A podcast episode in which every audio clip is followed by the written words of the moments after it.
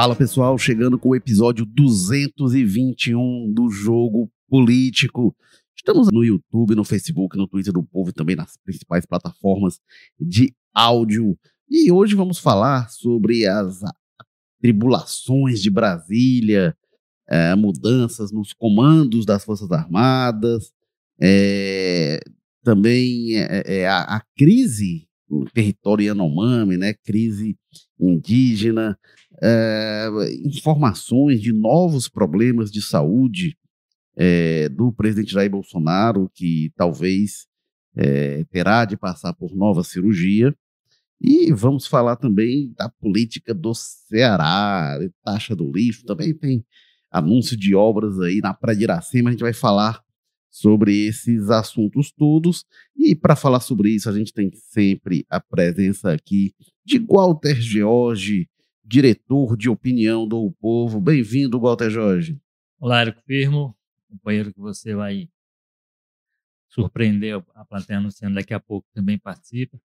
E para quem está nos ouvindo, vamos, como você disse, a pauta segue recheada. A gente continua com aquela máxima de que de tédio a gente não vai tão cedo sofrer no Brasil, né? Pelo menos do que depender da política. Vamos aí desdobrar esses assuntos que você já anunciou rapidamente no início. Muita chuva na Sapiranga, Walter Jorge?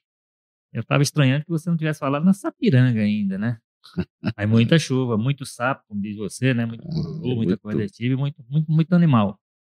Inclusive humano. Ah, aí que é bom. É, bom, a gente vai falar também da é, ideia de moeda comum entre Brasil e Argentina. Na verdade, o Brasil voltando a, a, ao palco internacional depois da posse do Lula, né? Primeira viagem internacional à Argentina, hoje deverá estar também no Uruguai. E esse início de discussão sobre uma moeda comum, muita gente criticando, enfim. É, a gente vai também tratar do que, que, significam esses movimentos. E a gente tem também a presença de volta aqui, passou algum tempo você está com a gente, mas aqui do Carlos Maza, é, repórter, colunista de política. Bem-vindo, Carlos Maza. Olá, Walter. Olá, Érico, pessoal que acompanha a gente. Isso aí, negócio que você falou aí no início, atribulações na política. Que atribulações, tudo tão tranquilo, né? Esses dias aí. De, desde o dia 8 de janeiro para cá. No, nosso padrão, a gente pode dizer que do dia 8 para cá a coisa parece dar uma acalmada mesmo. Acho que sem o cercadinho, o noticiário já fica um pouquinho mais, mais calmo, né? Apesar daquela tentativa de fazer um cercadinho premium export lá da porta do condomínio em Orlando, né? Pois é, que coisa. Bom, é, e vamos aqui então é, falar do, do. Vamos começar esse primeiro Você assunto. Você não vai perguntar se choveu lá em casa, não? Ah, na, na, a aldeota costuma ter uns alagamentos, né? Não, você mora, tem mais nem aqueles gatos, aqueles cachorros que tinha antigamente. Não, gato tem muitos. Só mudou. Ah, o gato não era do, do bairro Fátima, não? Não, agora ah, teve também. Começou já também. Ah, então é importante esses gatos você é Tem um estacionamento ali do lado, eles ficam no teto se engalfinhando às vezes. é, na, na, na, aldeota também tem gatos, de onde vem o nosso Carlos Maza. Bom, e o noticiário que tem agitado é, é, é esta manhã é falando da é, saúde do ex-presidente Jair Bolsonaro, é, informação de que, é, segundo o médico dele, é possível de que, que o Bolsonaro tenha de passar por nova intervenção cirúrgica é, ao voltar ao Brasil. É quando ele voltar. E aí tem uma questão: quando é que será esse retorno? Né? O Bolsonaro, lá na, na permanência dele é, nos, nos, Estados Unidos, ele chegou a se internar, né? Chegou a ter, chegou a ter uma polêmica lá, o hospital disse que ele não estava, mas enfim, muitas vezes essas informações é, acabam sendo sigilosas, enfim, o fato é que não, não divulgaram com muita clareza, mas a informação da internação lá do Bolsonaro nos Estados Unidos, ainda por problemas intestinais é, decorrentes da facada lá na campanha de 2018. É, o Bolsonaro, a informação é que ele está clinicamente bem, mas vai precisar de uma nova intervenção para evitar mais problemas. E aí tem informações que têm circulado uh, desde a da semana passada informações de bastidor, né? Enfim, a gente tem de ter cautela, mas e é algo condicional ainda, que é, é, em caso de ter a prisão decretada, haveria uma decisão é, do Bolsonaro de não retornar ao Brasil. Informação que tem sido divulgada. É, o Guilherme Amado, do portal Metrópolis, divulgou isso. E, bom, é realmente para acompanhar, esperar os desdobramentos. Isso acontecer não vai ser propriamente uma surpresa, porque a ida já do Bolsonaro aos Estados Unidos antes do, do fim do mandato já era um pouco uma sinalização. Ele, ele falava muito de, de, que se a esquerda vencesse, é, ele ia ser preso e tal, então já tem aí um certo indicativo, mas vai ser irônico, porque uh, lá atrás, ali antes de ser eleito, é, começo de 2018, o Bolsonaro chegou a gravar vídeo que o, o Carlos Bolsonaro compartilhou, enfim, é, ironizando uma movimentação, é, é, é, a equipe precursora do Lula, que, que todo ex-presidente tem, paga pela presidência da República, tinha ido preparar uma viagem dele à África, não lembro se era Etiópia, enfim, e o, e o, Bolsonaro gravou ali, isso aí é o Lula se preparando para fugir, assim, isso foi depois que o TRF4 é, rejeitou o recurso do Lula, e aí estava ali com a condenação em segunda instância prestes a ser preso, viria a ser preso realmente logo depois. Uh, e aí o Bolsonaro disse isso e o Carluxo comentou, né? Olha aí, estranha essa fuga e a mídia não fala disso, enfim. Vai ser irônico se depois disso o, o, Lula, como se sabe, não fugiu, o Lula se entregou, foi preso, inclusive depois, é, é quando o Lula já tinha direito à progressão de pena para ir para a prisão domiciliar, o Lula não aceitou.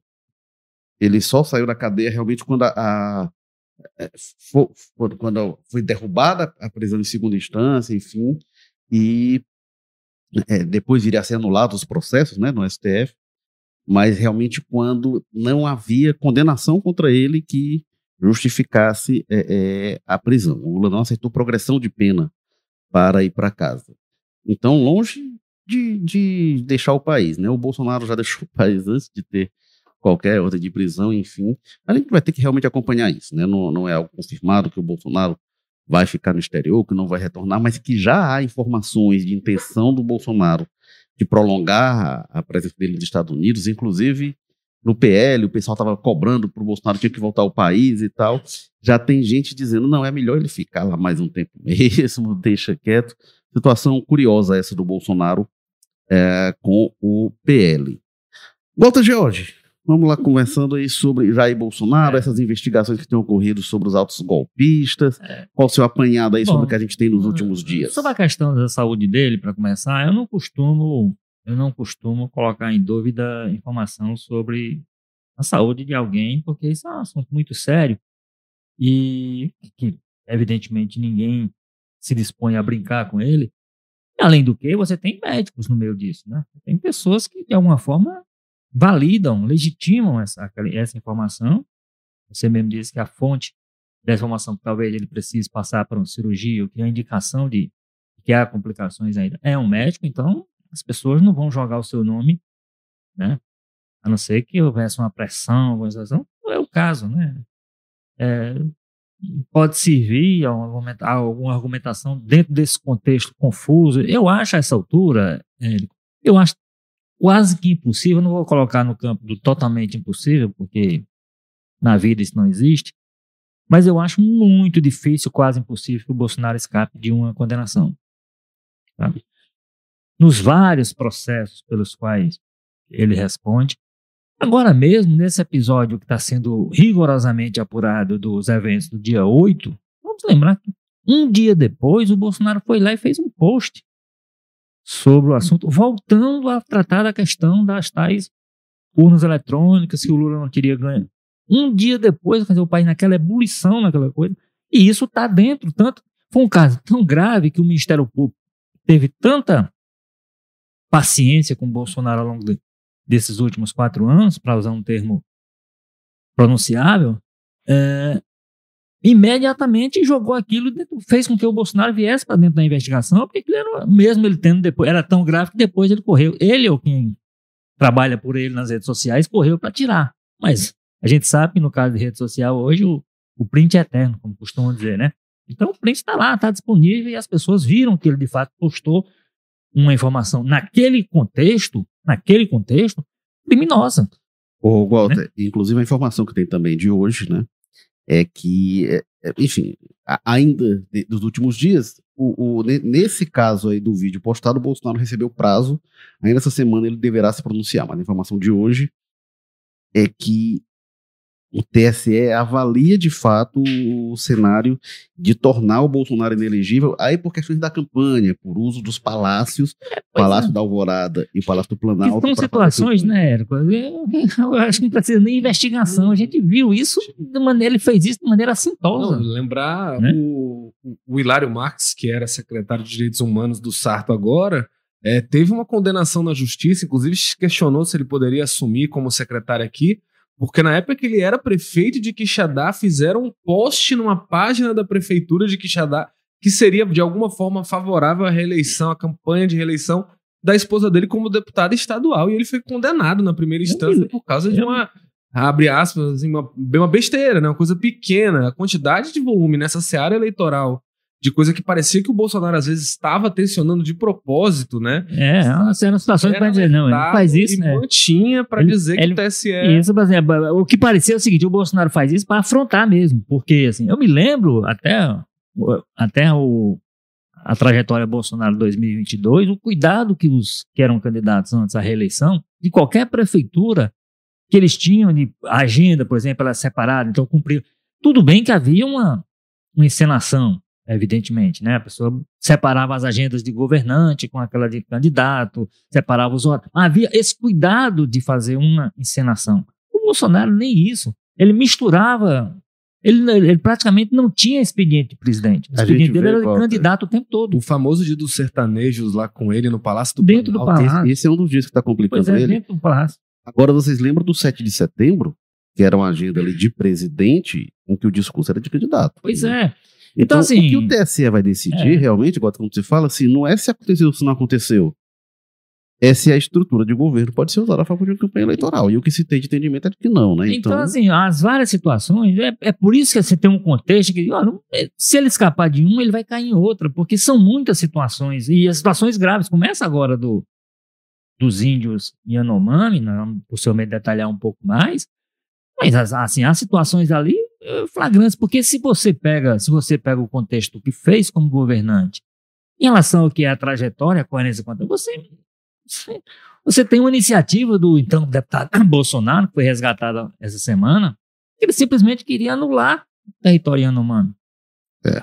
A demarcação. Então, assim. décadas milita então você tem uma situação que é assim, aí dentro desse contexto você tem que administrar paralelamente essa questão pessoal que por mais que gere alguma, alguma, é, alguma estranheza o fato de as crises sempre virem, nas crises políticas, sempre vem uma crise na saúde de Bolsonaro, mas isso também, tá, para mim, é uma coisa talvez somatize mesmo, talvez o corpo sinta algumas situações que, que impacta né, ele, tá, ele tem uma, uma, situação desde a campanha de 2018 que está administrando. E, evidentemente, não deve ser uma pessoa, pelo, pelo ritmo de vida que tem desde então, que seja muito regrada, que seja muito controlável pelos médicos. E isso é um problema, é uma dificuldade. Então, tudo isso impacta. Então, eu não brinco com a saúde, não brinco com, com, com quando a pessoa diz que está fazendo. Agora, é, ele precisa, e, e, tem essa questão dos médicos que respaldam tudo isso, então ele de fato tem algum problema. Agora ele resolve esse problema. Agora, isso não pode né, ter impacto sobre as questões pelas quais ele responde, precisa continuar respondendo no âmbito da justiça, com todo o direito de defesa, porque tem essas outras coisas, que, essas outras estranhezas que nós temos agora o caso do ajudante de ordens, o tenente coronel Cid. Cid, que, enfim, tem, fazia uma série de situações que está tá sob investigação. E aí, é, e tem o caso do Anderson Torres, porque você imagina o que é, é o Anderson Torres, delegado da Polícia Federal, investigando alguém, e essa pessoa tem prisão decretada, a polícia consegue trazer essa pessoa que está no exterior, essa pessoa chega e diz assim: esqueci meu celular. que é como reagiria o delegado Anderson Em outro país, né? Porque, porque como reagiria o delegado vale Anderson diante dessa Quem, situação. quem nunca, gente, quem nunca, né? Que ele saiu de casa, se bota a mão no bolso, ih, rapaz, esqueceu. Não, e outra coisa, sabendo que e saindo para se entregar à polícia, né? Ah, Então, você tem, Deus. você tem cuidado de esquecer algumas um, coisas, são né? muito estratégicas. Então, assim, é muita situação. Eu acho que eu acho que a situação é essa e ele sabe disso, né? E ele sabe disso. A gente tem uma dificuldade para encerrar aqui com relação ao Bolsonaro, que o Bolsonaro não fala com jornalistas, não fala com a imprensa, então é tudo em função de apuração que se faz junto à fonte dele e o que ele deixa saltar para um ou outro admirador nessas, nessas conversas do hoje do, do, do como é do cercadinho prêmio que o, o Maza disse que foi né? que ele, que ele criou lá em, na Flórida. Transportou. Ô, Carlos, mas são vários pontos, né, aí pra gente é, abordar. Não sei por, onde aí que você gostaria de começar, né? Tem a questão do Yanomami que eu queria tratar, a questão da moeda ainda comum que eu queria puxar, essa questão das investigações é, do, do, sobre o Bolsonaro, ele vai ser alvo. Do Anderson Torres tem, tem a, a questão que eu acho uma graça, né? Que é a do, do- da minuta do decreto do golpe, que a defesa do Bolsonaro pediu para desconsiderar. Pois é, eu esqueci até de Aquela- falar na minuta aquela- do golpe, que é uma das coisas mais graves que tem É, feito. e aí disseram assim: não, ó, não tem. n- disseram, Não, não tem assinatura e tal, então desconsidera como prova. Cara, tava no armário do, do ex-ministro da Justiça. Se fosse achado no meio da rua, Não, Rebolado. gente, vamos combinar, no contexto em que se estava, essa informação do estado de defesa era o, né, o pau que rolava nesses grupos né, de, de extremistas bolsonaristas, num- de- depois que já tinha tido aquela quebradeira lá da diplomação do Lula. Essas coisas não surgiram do nada, né? Tem um contexto aí que é, é a mesma coisa os deputados que chegaram, que postaram coisas convocando as pessoas para ir nos atos de 8 de janeiro agora e depois falaram, não, eu estava chamando para um, um ato democrático pacífico. contra o pacífico contra o. Ah, me faz, né? Você tá de sacanagem. Tinham achado uma semana antes um caminhão tanque com uma bomba, né? O pessoal já tinha feito uma quebradeira generalizada em Brasília em dezembro. Não foi do nada. Você tentar ignorar que havia um contexto E amplo de violência abertamente, de né, endurecimento. A ideia de invadir o Congresso, invadir o Supremo, era falada Mas abertamente. enfim, a gente tá com tanto assunto que a gente acaba se perdendo. Agora, Érico, só comentar rapidamente essa questão da saúde do Bolsonaro, né? Que eu concordo muito com o Walter, não, acho que não é um assunto que deva se brincar e que nem, nem se questionar a troco de nada, né? É, mas ao mesmo tempo é um pouco, não deixa de ser incô- incômodo, né? A forma como uma coisa é tratada, né? Sem muita transparência, sem muita informação. Sabe, a gente se acostumou com alguns delírios, com as coisas sem pé nem cabeça no governo Bolsonaro, que não são comuns. Não dá pra gente normalizar que a saúde, que a situação de um ex-presidente de uma autoridade nacional que ainda exerce muita influência seja tratada dessa forma. A informação seja uma foto que o Carlos tirou dele deitado na cama, todo troncho, guenzo lá, com as coisas né, penduradas nele lá. Não, não é assim que se trata. Eram para ter boletins, coisas né, confiáveis, fontes confiáveis. Né? É o que acontece em todo país do mundo quando tem uma figura com esse nível de autoridade de influência sobre a população. E acaba que as informações que vêm do Bolsonaro acabam gerando essas teorias da conspiração malucas para ele, às vezes até é o que ele quer, parece, né? As coisas meio ali, demorou meio, um mês para tirar o presidente do Instagram, aí ficavam pululando nos- nas redes conspiracionistas a informação de que ele não tirava porque ele ainda era o presidente. Enfim, muita coisa que a gente se acostumou mais ou menos no governo Bolsonaro e que não é normal, né? Que exigiria uma transparência maior, uma seriedade maior. Ele dá com a informação até para não gerar esse tipo de besteira de teoria da conspiração, né? Agora é isso, o cerco se fecha, né? E é aquela história, né? A gente tá falando aqui, mas quando a hora se for lembrar, a questão da Covid mesmo, as omissões né, do governo, ainda nem se debruçou né, o governo novo para apurar de fato ali para é, o que, que teve de omissão do Bolsonaro durante esse período e que são coisas muito graves, né? A gente fez um pouco, né, de, de- por causa do estilo do Bolsonaro, de tudo virar um, um fla-flu ideológico, se minimizou muito, mas teve muita coisa ali que ele fez que possivelmente incorre em crime, né, de responsabilidade que precisa ser investigado e tal. Não pode ficar impune porque gerou gente, né, muita gente morreu. Essa questão da seara eleitoral, que eu acho que é a mais grave, né, tem dezenas de coisas aí. Agora a crise Yanomami, um projeto, né, o, o- o que se sabe é até onde essa omissão, porque é uma omissão quase que, né, enfim, inegavelmente criminosa aconteceu e agora se ela foi intencional ou não. Tem muita coisa aí que agora as novas, os sigilos que estão caindo, essa história do cartão corporativo, muita coisa que ele pode explicar, mas a gente viu, né, já tem declarações do pessoal do judiciário também, né, meio que ah, traria um- uma questão social, uma estabilidade social ainda maior, agir contra o Bolsonaro agora. E você sabe que essas coisas são levadas em consideração. Ô, Carlos Mado, agora, é, é, o Walter até citou a situação, situação do Coronel Cid, né, que era ajudante de ordem do Bolsonaro, queria assumir um batalhão em Brasília, e aí teve toda a questão, ele é, é, teve uma reunião ontem com o novo comandante do Exército, e ele abriu mão de assumir, né, enfim, já está sendo articulado quem vai. É um patriota, né? É, pois é, ele já estava sendo fritado mesmo. É, e, enfim, tem toda uma, uma composição, como é que está sendo feito isso. E no sábado, é, o comandante do Exército, que havia sido escolhido pelo Lula já, e tinha sido nomeado ali em 30 de dezembro, na negociação da transição, porque o comandante do Bolsonaro queria sair e tal, e ainda com o Bolsonaro sai a nomeação. No dia que o Bolsonaro estava indo lá para Flórida, foi a nomeação do comandante do Exército, que não queria mexer na questão do Coronel Cid, e aí é, é, o Múcio deu lá a canetada e, é, e, e aí substituiu né, o comandante do exército. Então, essa questão não está tranquila, porque já um cara que havia sido colocado pelo Lula e era o primeiro lá na lista de antiguidade, enfim. Imagino que tenha tido o maior critério para escolher quando foi na hora de mexer, o cara não quis mexer. Então, não é uma questão que esteja tranquila em relação às Forças Armadas.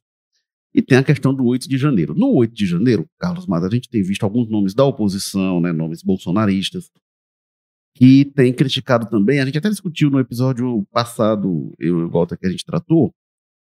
Tem, tem se criticado muito a postura também do ministro da Justiça, o Flávio Dino, vendo que o governo federal teve falha, enfim, que o Flávio Dino saberia, enfim. E a gente até falou: olha, teve falha do governo federal. O governo federal não era o responsável primeiro por resguardar ali, mas houve falha das tropas federais. Aí teve, inclusive, o coronel, aí já tem informação sobre ele também, né? O coronel que estava responsável pela segurança ali do Planalto e não deixou a, a polícia agir em alguns momentos, enfim. Tem vídeos constrangedores sobre isso, ele também está sendo é, é, retirado. Mas teve essa falha, assim. Agora tem uma coisa muito da oposição em cima do Flávio Dino, e cobrando, olha, o Flávio Dino sabia, o Lula sabia e tal. Inclusive, o senador cearense, o Luiz Eduardo Girão, é um que tem cobrado muito. E eu acho que essa cobrança é justa. Agora, o que me admira é que algumas pessoas que dizem, não, a gente é contra o que aconteceu no 8 de janeiro, e o Flávio Dino errou e tal. Eu acho que teve erro, não sei se foi do Flávio Dino, mas teve erro do governo federal. Mas só do Flávio Dino? Será que o primeiro alvo, que fica uma coisa claramente politiqueira, né? Porque assim, não, a gente teve esse, esse cambalacho aqui, e o que a gente está vendo de problema é o cara do atual governo, porque o governo do Distrito Federal, do aliado do Bolsonaro, ex-ministro, não, esse pessoal não, mas esse aqui a gente vê o problema assim. O que, é que você acha, Carlos Mato? Não, é, é, é triste, né, Érico? No- durante a gravidade das coisas que a gente viu ali, da, da- daquela coisa que humilhou o país, humilhou né, essas forças de segurança, humilhou as Forças Armadas, criou uma situação ridícula né, a nível nacional e internacional, colocou a nossa democracia em crise, vai saber o que poderia ter começado a partir dali. E esse pessoal embarcar numa narrativa tão né, politiqueira, uma coisa tão de levar para esse fla ideológico. E a coisa que deixa mais claro que ninguém que está fazendo esses questionamentos faz de, de caso pensado, é, digo assim, espontaneamente. Você vê que não, porque foi uma coisa muito articulada, né? Começaram todos ao mesmo tempo. A gente veio no mesmo dia em que o Eduardo Girão apresentou lá um pedido para que. é, aliás, não, minto. Um deputado já tinha apresentado esse questionamento contra o Flávio Dino. O STF derrubou, o Moraes derrubou. O pessoal referendou, não, não vamos investigar o Flávio Dino por isso. E aí, dois, três dias depois do STF já ter rejeitado essa questão do Dino, um monte de deputados e senadores bolsonaristas, o Eduardo Girão incluso, começaram a protocolar essas ações semelhantes, quando já tinha uma decisão sobre esse teor já negando. Então, o que dá muito claro, patente, né, é que foi uma reação organizada, articulada, pensada por esse pessoal, né? Ó, vamos aqui entrar nessa, vamos transformar isso aqui numa guerra ideológica, vamos pegar esse povo que é criminoso, que quebrou o relógio de 300 anos, que fez uma destruição, né, que afrontou as instituições brasileiras, que mostrou esse cara que espancou um, policiais, né, que estavam lá com, é, fazendo a proteção da Praça dos Três Poderes e tentar de alguma forma politizar isso, porque a gente sabe que nisso a gente vai ter os nossos 30% ali que vai apoiar a gente, não importa o que aconteça. Então a gente consegue já amenizar um pouco a reação contrária a essas mani manifestações, sei lá o que, que teve em 8 de janeiro. Agora, eu acho complicado até o pessoal que embarca nessa estratégia aí, porque a participação dos incentivadores, dos financiadores desse quebradeiro em Brasília vai ser investigada, né? E eu acho que todo mundo que vai embarcando nessa, nessas narrativas aí vai se colocando também no meio do, olha, por que, que esse cara tá tão empenhado em minimizar isso aí, né? Eu levantaria um pouco a sobrancelha, perguntaria se não teria tido participação deles em outras coisas relacionadas a isso. E é, e é isso, eu acho que agora, Érico, é caso de polícia, né? Esse 8 de janeiro vai ser investigado até o fim, as instituições estão se mostrando que o negócio não vai ficar no, né, no, anistia nem nada, Apesar de que com certeza a gente ainda vai ver muito esse tipo de iniciativa que tenta deturpar um pouco ou jogar nesse debate do fla ideológico, né? É, tem muita gente que se colocou contra o que aconteceu no 8 de janeiro, para constar, né? Diz, fez ele um postzinho ali no 8 e 9 de janeiro e depois ignora o assunto e vida que segue, acha uma minuta lá do golpe. O Sérgio Moro, por exemplo, foi um que não, disse uma palavra sobre isso, o pessoal acha como se fosse coisa normal. Mas só para a gente eh, passar régua nesse apanhado nacional, o Walter George está tendo essa discussão lá é, na, na, Argentina sobre uma moeda comum. E aí vamos explicar, né? Não é moeda única, não seria um euro da América do Sul. Né? Seria uma moeda comum para transações comerciais. E isso tá uma coisa ainda meio confusa. O Brasil disse: não, tem que deixar claro que não vai acabar o real, não vai acabar o peso, vão continuar existindo. E vai ter uma moeda que é para é, é para transações que é, dispensaria a mediação do dólar, porque a, as transações comerciais entre Brasil e Argentina, você acaba trabalhando com conversões em dólar e aí fica sujeito a vulnerabilidades externas e aí estaria em comum isso. Me parece um processo, ainda assim, ainda sem passar pela unificação de moedas, um processo é, muito chão pela frente, é diferente do que o Paulo Guedes. Muita gente agora está bolsonarista dizendo, ah, que absurdo a moeda comum. O Paulo Guedes falava de uma moeda comum. Eu acho que a gente tem uma moeda comum da América do Sul. Seria interessantíssimo no médio prazo, pensando, por exemplo, turismo, né, por de trans, mas também no comércio exterior dentro do continente. Mas isso está muito longe. A gente fala Europa, ah, o euro hoje existe, até hoje tem problema na zona do euro. A, a Inglaterra, o Reino Unido nunca entrou na, na, na, zona do euro, e agora teve o Brexit. Tem países para entrar, e isso começou a ser construído lá na década de 50, no pós-guerra, com o mercado comum europeu, e aí foi uma construção de décadas e décadas. Aí constituir o Banco Central Europeu, uma autoridade monetária comum, que tem regras super rígidas para padronizar. Por que um negócio desse? É, uma crise monetária em um país puxa o bloco para baixo. Então você passou a ter no Banco Central Europeu regras super né, criteriosas ali. É, aí você imagina isso para fazer isso, sobretudo na Europa Ocidental, né? Imagina isso na América do Sul, com nível de instabilidade de democracias, de economias, de moedas, enfim. Isso seria uma coisa para séculos. Eu não sei se o pessoal está olhando muito no longo prazo, não. Mas enfim, aí teve muita piada, deu muita crítica, muita bronca. O é, que, que você acha, Walter Jorge, dessa discussão toda? É, eu acho que o problema inicial aí é comunicação, né? Bom, houve claramente uma forçação de barra do lado argentino. O, o, o ministro da Economia é, da Argentina, da forma como ele, como ele divulgou, de fato parecia que estava se criando uma moeda comum para Brasil e Argentina, digamos assim, premeditadamente, que é evidentemente um momento se houvesse iniciativa desse tipo nesse momento, havia um país que de largada perderia muito e havia um país que ganharia muito de largada. O Brasil sairia muito prejudicado. Não, não é o momento da economia argentina de querer. Evidentemente. Então, assim. Agora, essa é uma discussão que, que aí o Brasil, o, o próprio Haddad afastou isso. Mas não, não tem conversa sobre isso. Aí ele disse isso. Quem defendia a moeda única era o Paulo Guedes. Aquela ideia do Paulo Guedes está tá enterrada. Nós estamos defendendo o seguinte: é isso aí. É. Para as transações comerciais entre os dois países, o dólar seria não ser utilizado, muito embora seja utilizado na base referencial, mas o, as moedas seriam as moedas nacionais.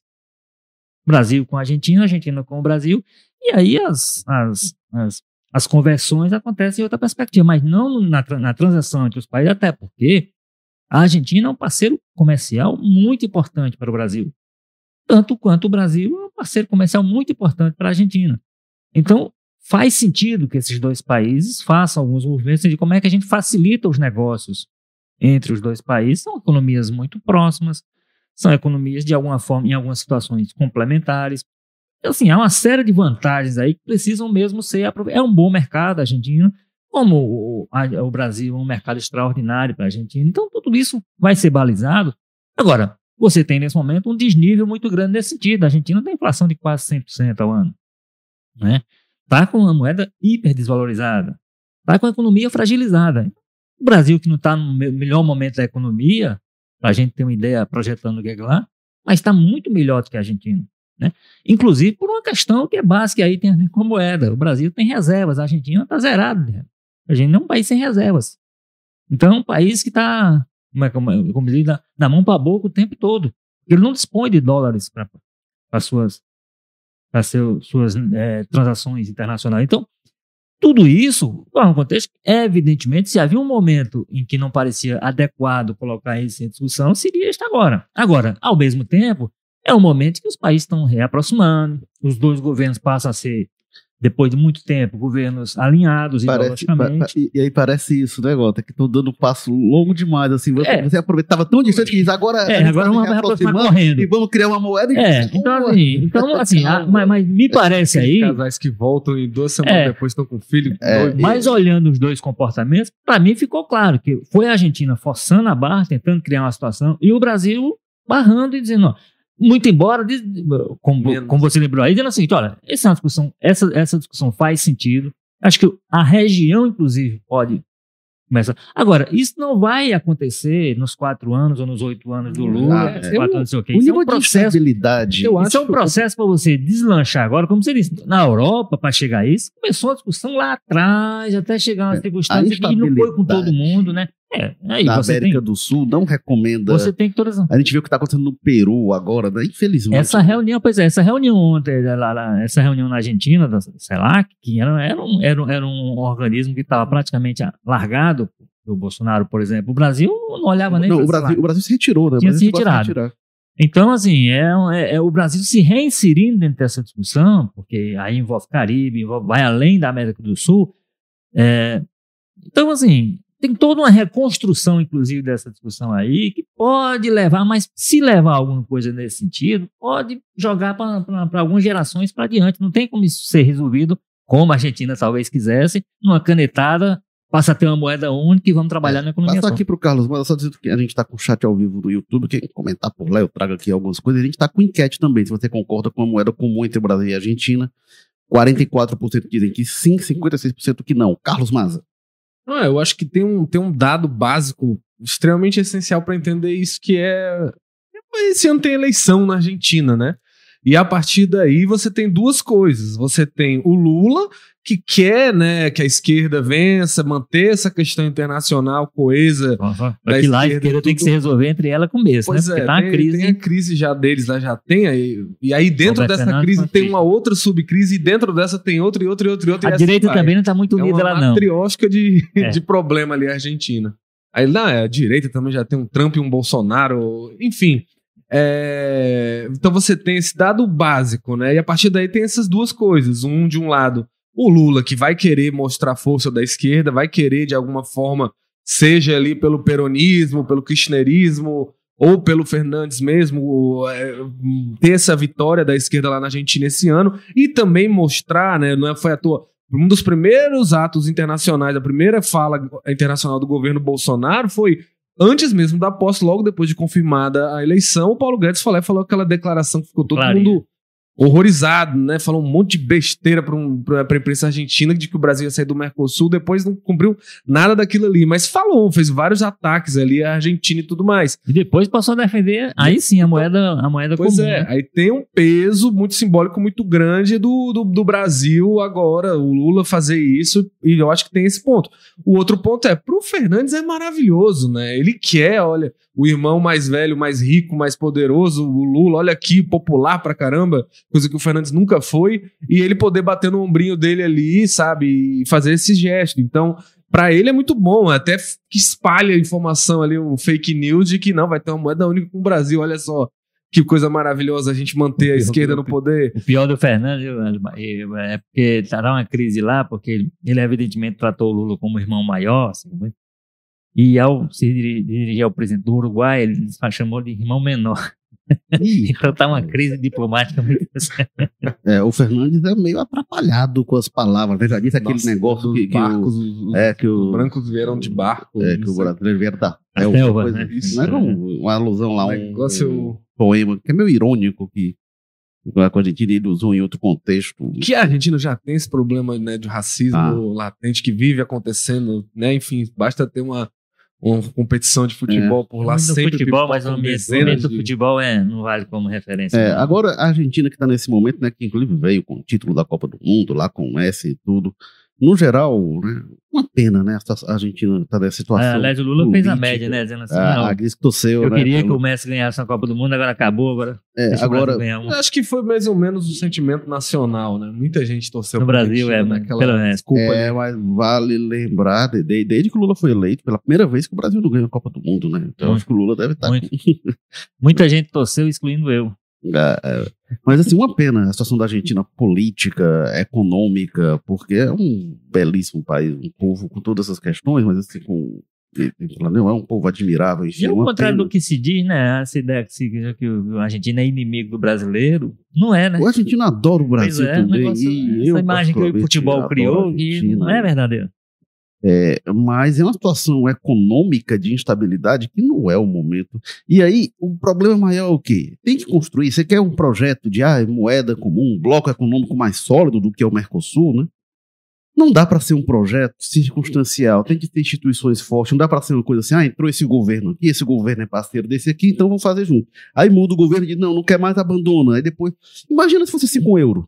Ah, não, mudou o governo na França, na Alemanha, não- vamos aqui, sa- sai, entra e acaba.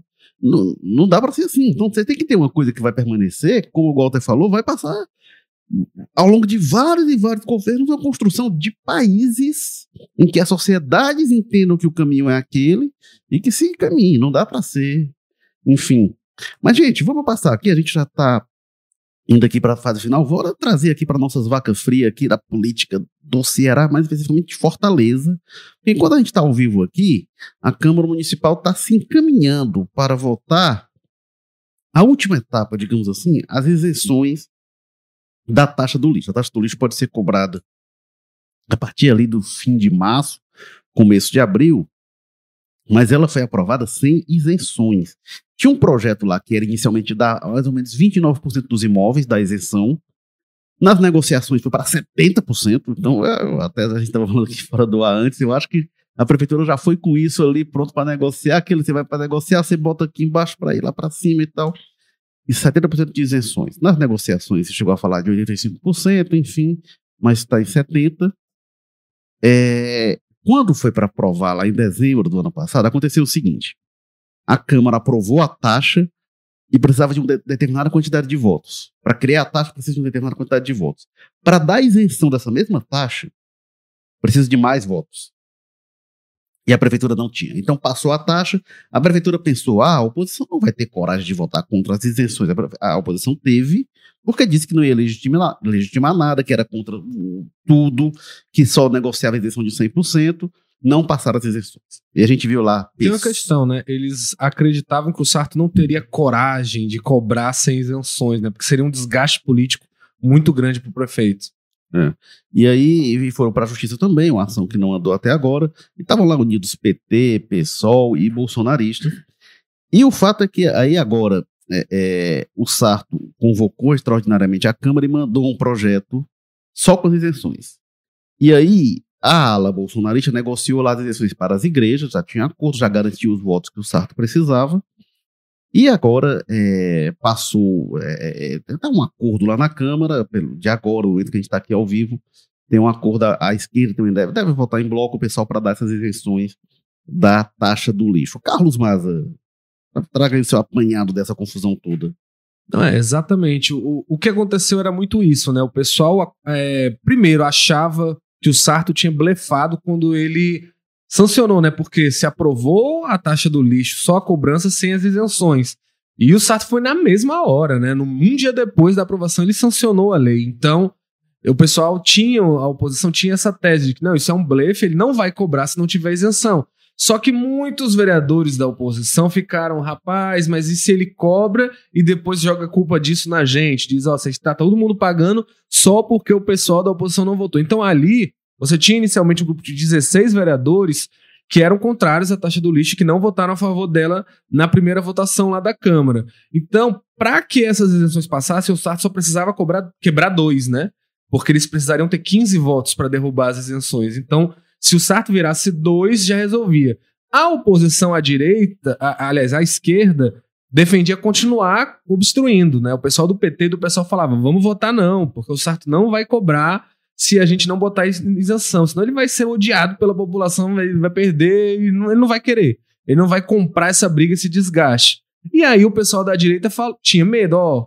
É, né, eu soube até de conversas que foram conversas assim, do pessoal falando, ah, vocês aí da esquerda, vocês têm voto da classe média, não sei o quê, o meu, minha base é, é, é, periferia que vai ficar muito, muita raiva de mim se eu não fizer nada para que vai ter isenção. Que vai ter isenção e que eu vou poder dizer que pelo menos pela isenção eu dei para eles. Então teve essa, essa briga, né? É, com relação a esses dois grupos de oposição e a direita começou a ficar, ó, vamos articular com a base do Sarto o que, que a gente pode sair ganhando nisso para fazer menos gravoso. O Sarto aceitou lá uma única emenda. Foram 50 emendas apresentadas, 49 foram derrubadas, todas aumentavam. Aí virou aquele festival, né? Já ficou aquela palhaçada. Aí um, um cara que é policial lá, o Guilherme, apresentou uma emenda para isentar os policiais. O pastor, não sei o que, apresentou uma emenda para os cultos. Aí eles, não, não fizeram um acordo e, deram, né? Juntaram lá numa fizeram emenda. piada lá, né? Com, com a imprensa estava lá para comprar, vamos botar emenda para isentar os jornalistas, mas que a imprensa vai falar bem, enfim, não, mas não tem não, viu, gente? Afinal das contas, a única emenda que foi então, articulada. Que não tem, vamos falar mal, então. E você vê que é muito voltada. A... Claro. Eu acho que não, ela não trabalhava com a ideia de 70 e, e implantou 30. Não tenho informação para dizer qual era, o, qual era o percentual que eles projetavam, mas me parece um percentual muito alto. A distância é muito grande entre o que ele propôs e o que acabou, ao final das contas, é, aceitando. Né? Então, eu acho que o, não, não dá para dizer que é uma derrota do prefeito, porque não é. Ele vai conseguir, está encaminhada aí uma, uma, aprovação na linha, mais ou menos. Vai ter a taxa. contrário, é, vai é ter uma taxa. Uma mostra de força legislativa. Agora, de qualquer maneira, eu acho que ele. De, houve alguma, eu não diria derrota imposta, imposta a ele, mas a oposição conseguiu um, um, percentual, eu diria, acima do que a prefeitura estaria predisposta ou disposta a aceitar uma negociação. Então, eu acho que as duas partes acabam de agora. Bom, o prefeito, o que interessava a ele era aprovar essa taxa e ele conseguiu, não é um feito qualquer. Né? A gente está num momento delicado em que isso, inclusive, como, como costuma dizer o Érico, muito bem, assim, isso, isso aqui é o, é o, tipo de coisa que vai, vai ter efeito até a, a, a, campanha, porque quando chegar na época da eleição, as pessoas vão continuar recebendo aquele boleto mensal com aquele negócio que eles vão lembrar que quem criou aquele negócio foi o, ah, o prefeito está querendo agora um novo mandato. Não, então, vai ter essa então vai ter proposta de custo eleitoral. a taxa do lixo vai estar tá em vai todas tá, as campanhas isso, vai estar tá, vai tá o custo eleitoral disso. Agora, como está distante ainda, muito embora esteja já na nossa agenda, na nossa pauta, mas está distante da eleição, Pode ser que ele tenha como, como trabalhar esse. Ele está rearrumando a base na, na Câmara, mudou liderança, mudou tudo, em função dessa projeção lá do, do período eleitoral. Agora, eu acho que de alguma forma o prefeito, na negociação, isso é do jogo, né, com o processo negociado, ele vai ele abrindo mãos, puxando quem podia puxar, e depois jogando com a esquerda, como foi dito aqui, aí eu concordo que a esquerda ficou quase que sem a, a, a oposição pela esquerda, quase sem alternativa, a não ser embarcar na história, porque senão ficaria como o grupo que, aí é outro preço eleitoral para pagar na frente, o grupo que votou contra a isenção de uma parcela grande da população. Então eu acho que isso é da, é da mediação do jogo. Agora, eu acho que o prefeito, ele, ele não sai totalmente contemplado com esse processo, ele não sai como um vitorioso, eu diria 100% desse processo, não. Ele, é. tem, ele, ele teve que ceder além do que ele gostaria. É, mas só lembrando, né, Gota, esse 70% chegou ainda em dezembro, né? Ainda quando estava na primeira votação na Câmara, antes, antes dele sofrer a derrota. É, mas... né? Na, na, nas primeiras negociações foi para 70%, e aí foi quando teve a aprovação por 20 a 18 da taxa, mas não das mas, isenções. Mas possivelmente que lá mesmo ele percebeu que estava mais é. fraco do que imaginava. E aí quando se foi para a etapa seguinte de votação, aí quando, quando não passa, não passam as isenções, aí o prefeito reenvia esse projeto, aí prevendo 70% já uh, de isenções da, da, da, taxa do lixo. Eu acho que teve um erro aí é, inicial. A prefeitura faz um cálculo e aí a gente, nos próximos episódios, a gente detalha um pouco mais essa discussão. Já quando tiver concluída a votação, a gente vai analisar isso com mais calma. A prefeitura faz um cálculo que é pouca gente que vai pagar. Esses institutos são pouca gente, então eles acham que o cálculo político vai estar ali localizado, porque já é um público que já não vota no Sarto mesmo, e que vai estar localizado e as pessoas vão ver, a maior parte vai ver que não vai pagar e que vai ver os benefícios disso. Eu acho que nessa tramitação tem um problema, que é isso não ter ficado claro ainda. Porque eu digo para você, ó, Walter, 30% vão pagar, 70% não vão. A primeira coisa que você vai querer saber, Walter, é o seguinte: beleza, eu tô nos 70, eu tô, eu tô nos 30. Onde é que eu tô aqui? É. eu acho que faltou deixar claro isso às pessoas. Olha, vamos pagar. Se eu tiver nos 30%, eu vou achar, eu vou ficar muito. Como é que eu sei em que situação eu estou? Eu acho que isso faltou informar a população. E aí as pessoas vão. É, é, e aí a, a prefeitura está calculando isso. Não é pouca gente que vai pagar. A gente sabe como é a implantação dessas coisas, não sei com qual, qual calma vai haver, mas vai ter o erro, vai ter a pessoa que não era para receber e vai receber, vai ter gente que e não tem era a pessoa que vai repassar, o, o, o não, isso o proprietário vai, vai repassar para É, porque o critério para isenção, o primeiro. Já joga no aluguel. E vai ter gente que não, não vai ter nem cobrança e vai jogar no aluguel mesmo assim. O primeiro inicial era a a área do imóvel que se mantém, mas incluir o valor venal também do imóvel, que você pode ter um imóvel grande, de, o, o, o valor que varia conforme a região da cidade, enfim. E é, também a inscrição no CAD único, né, quem está nos cadastros de programas sociais. Aí tem toda a discussão também que é, beleza, a pessoa que aluga o imóvel, em geral, ela não vai estar, tá, é, é, ela vai estar tá no cadastro único, mas o dono do imóvel, dificilmente você vai ter alguém que é dono de um imóvel, que está alugando o imóvel para outra pessoa, que esteja no cadastro único de programas sociais. Se estiver, talvez tenha alguma coisa errada no CAD único, né? Mas essa pessoa vai alugar para alguém, a pessoa que está no CAD único, que recebe dinheiro do Bolsa Família, enfim, teria direito à isenção, mas quem paga é o proprietário. E o proprietário não é isento, e o proprietário vai repassar para aquela pessoa que teria direito à isenção, vai repassar a cobrança. Então, essa vai ser uma, é uma questão também que acabou não sendo respondida. Mas vamos aqui só para um último tópico, rapidinho, Carlos Maza, queria ouvir também você gosta sobre isso, porque é, a Prefeitura de Fortaleza, que ainda sobre a questão da moeda, apertou, viu? Tá 48 a favor da moeda comum com a Argentina e 52% contra. Mas o Carlos Maza, a Prefeitura apresentou um projeto de nova praia de Iracema, né? De várias mudanças. Eu, particularmente, é, ali tem intervenções na área do Poço da Draga, que é uma área que em geral se olha pouco, isso é positivo. Eu não gosto daquela estética, acho que se, se traz para a orla de Fortaleza uma estética que não é nossa, que é uma estética import, é, importada de outros lugares, mas enfim, isso aí talvez esteja na questão do gosto. Mas passa ali, o Walter e Maza, a gente tem ali pertinho um problema a céu aberto. Você vai falar de qualificação da Praia de Iracema, não tem como não tratar de uma questão que passa pelo governo, é humano agora, pelo governo do Estado, e é o ex-aquário, né, o que se, deveria ser o aquário, que era para ser um ponto de requalificação e hoje é um ponto de degradação. É um esqueleto. Né? Você não vai resolver a Praia de Iracema sem atacar aquilo ali. E tem a ponte metálica há anos, nossa, já deve, já deve estar ali uns seis, sete anos por ali, que ela está fechada e destruída e aguardando reforma. E ele vai fazer uma outra intervenção. Por que, que não resolve, mas Por que, que não se ataca o que tem ali para resolver? No caso da ponte metálica que passa pela prefeitura, para mim, é claro que é, é, cada gestor quer ter a sua marca. Né? Cada gestor uhum. tem que ter o seu carimbo, Carlos Maza. Exatamente, para mim é isso. O, o Sarto quer muito, né? É, já já está cada vez mais claro que o Sarto separou esses dois últimos anos do governo para tentar dar essa alavancada aí rumo à disputa pela reeleição, né? Até a questão aí de tentar jogar a taxa do lixo para agora, para tentar ter um caixa maior para esses próximos dois anos. A articulação que foi feita junto à base agora na Câmara, puxando alguns para mais perto, e aceitando ali cortar relações com outros. Muito disso, né, mostra e que esse, esse interesse do Sarto de, de, de, ter essa cara da gestão dele e a praia de Iracema, né, a Beira-Mar como um todo ali, a grande Beira-Mar sempre foi, né, a menina dos olhos de qualquer prefeito. A Luiziane puxou lá na Barra, né, o Vila, na, ali o Vila do Mar, né, o Sarto, aliás, o Roberto Cláudio fez ali a reforma lá do mercado dos peixes e da grande do calçadão, apesar de já muita coisa ter vindo da Luiziane. E agora o Sarto anuncia também essas Juraci tinha intervenções. feito a né? pradeira acima, né? É, exatamente. Que desde sempre, né, a- aquela ampla beira-mar ali, a orla, sempre foi uma busca aí dos prefeitos para gerar essa marca da gestão também. E aí não seria diferente com o Sártula. Eu concordo muito contigo na questão estética. E tem essa questão da contradição óbvia, né, do, do Poço da Draga bem do lado, que... Enfim, não, eu acho que o pessoal às vezes simplifica demais, né?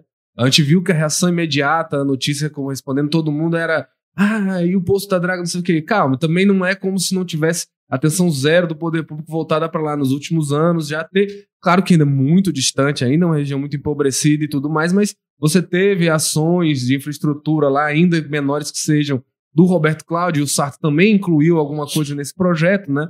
Não é só um espigão e tudo mais, mas ainda assim, né, fazer um gasto de dinheiro tão grande lá de uma área tão sensível, é óbvio que se vai se questionar se não é uma questão de especulação imobiliária, de qualificar para que o que é qualificar, né? Dar dignidade para essas pessoas ou tornar aquilo ali atrativo para o capital especulativo, né? E, e- e de construção civil. É, então é uma questão muito polêmica, né? É, mas enfim, né? Vamos ver a que ponto, né? O que, que outras contrapartidas o Sarto vai querer dar a isso.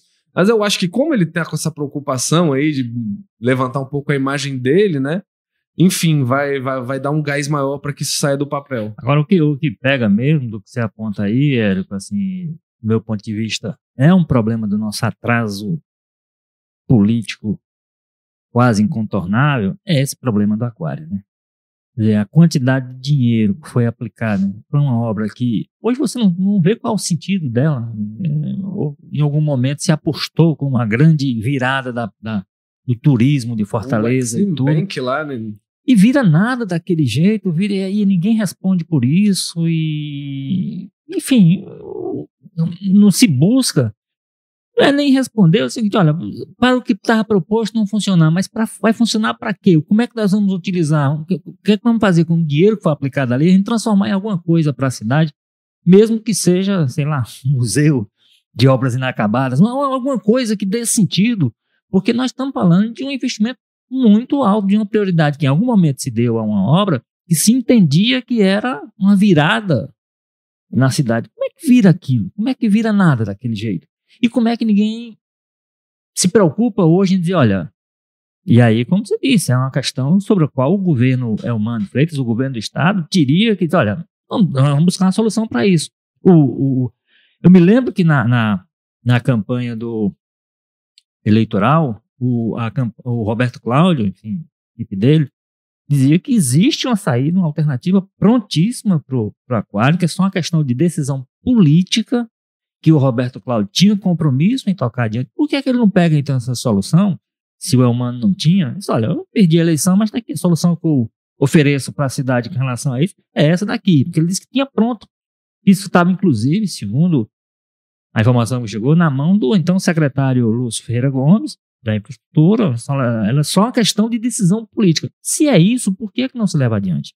Como é que se deixa uma, um- uma coisa daquela tão é, ostensivamente agressiva como uma demonstração né, de mau uso de recursos públicos? É o termo que gente pode usar, porque não pode se transformar naquilo que a gente está vendo, no- inclusive num criador de sei lá de quê, de O que o Ítalo Coriolano, nosso colega, sempre fala, né? O parque de diversões dos Aedes aegypti. É. Então, assim, é, é im- é impressionante. E aí, isso é fruto, infelizmente, do nosso atraso cívico, político, porque eu acho que aquela questão tinha que ter mais prioridade do, do conjunto da, da, da- administração da cidade, no sentido de chamar o governo do estado, vamos dar uma solução. Vamos chamar agora o governo federal, que é nosso parceiro.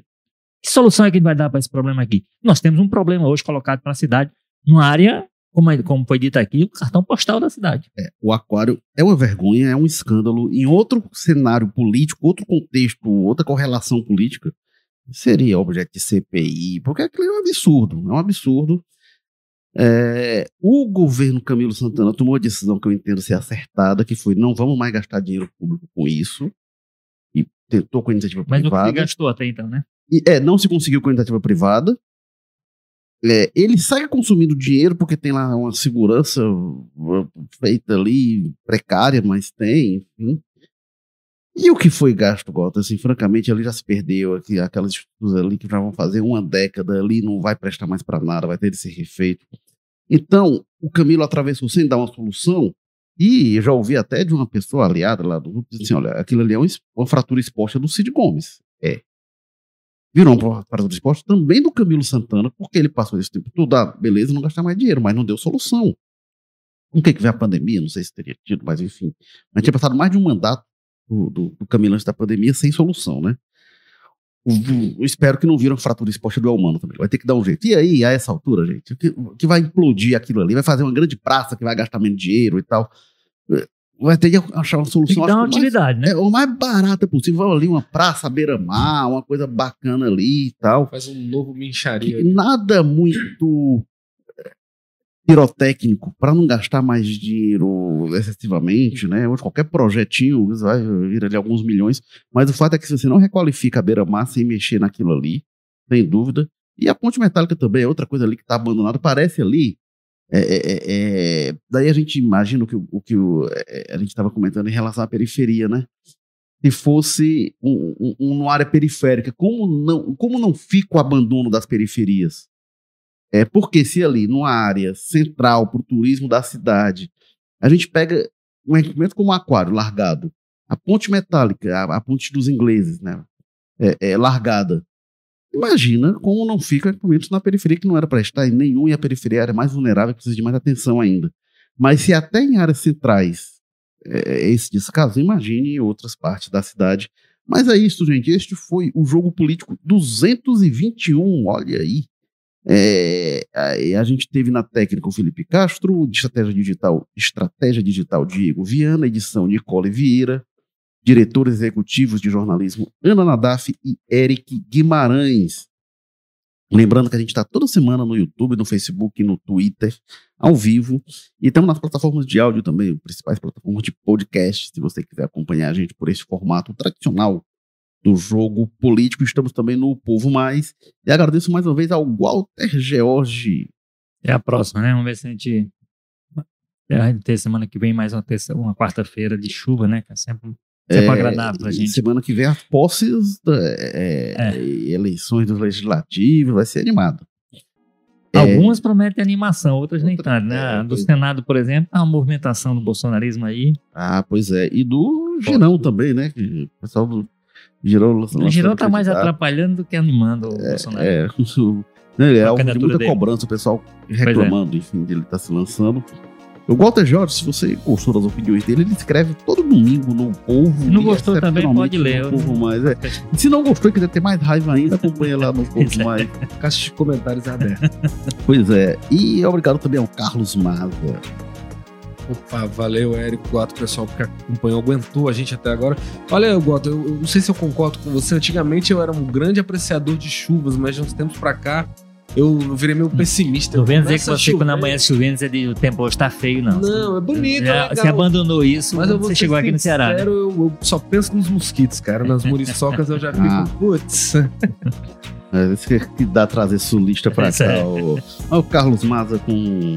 É, é, é, também, se você gostou, ou se não gostou, quer reclamar lá. O cara vem falar, vem no Ceará falar de chuva, pelo amor de Deus. É, ele escreve no Povo Mais todo dia, a todo momento, a todo minuto ele está lá publicando e no Jornal de Papel ele está lá nas segundas, quintas e sextas. E eu sou Érico Firmo, escrevo de terça a sábado no Povo e o Povo Mais. É isso, gente. Valeu. Tchau.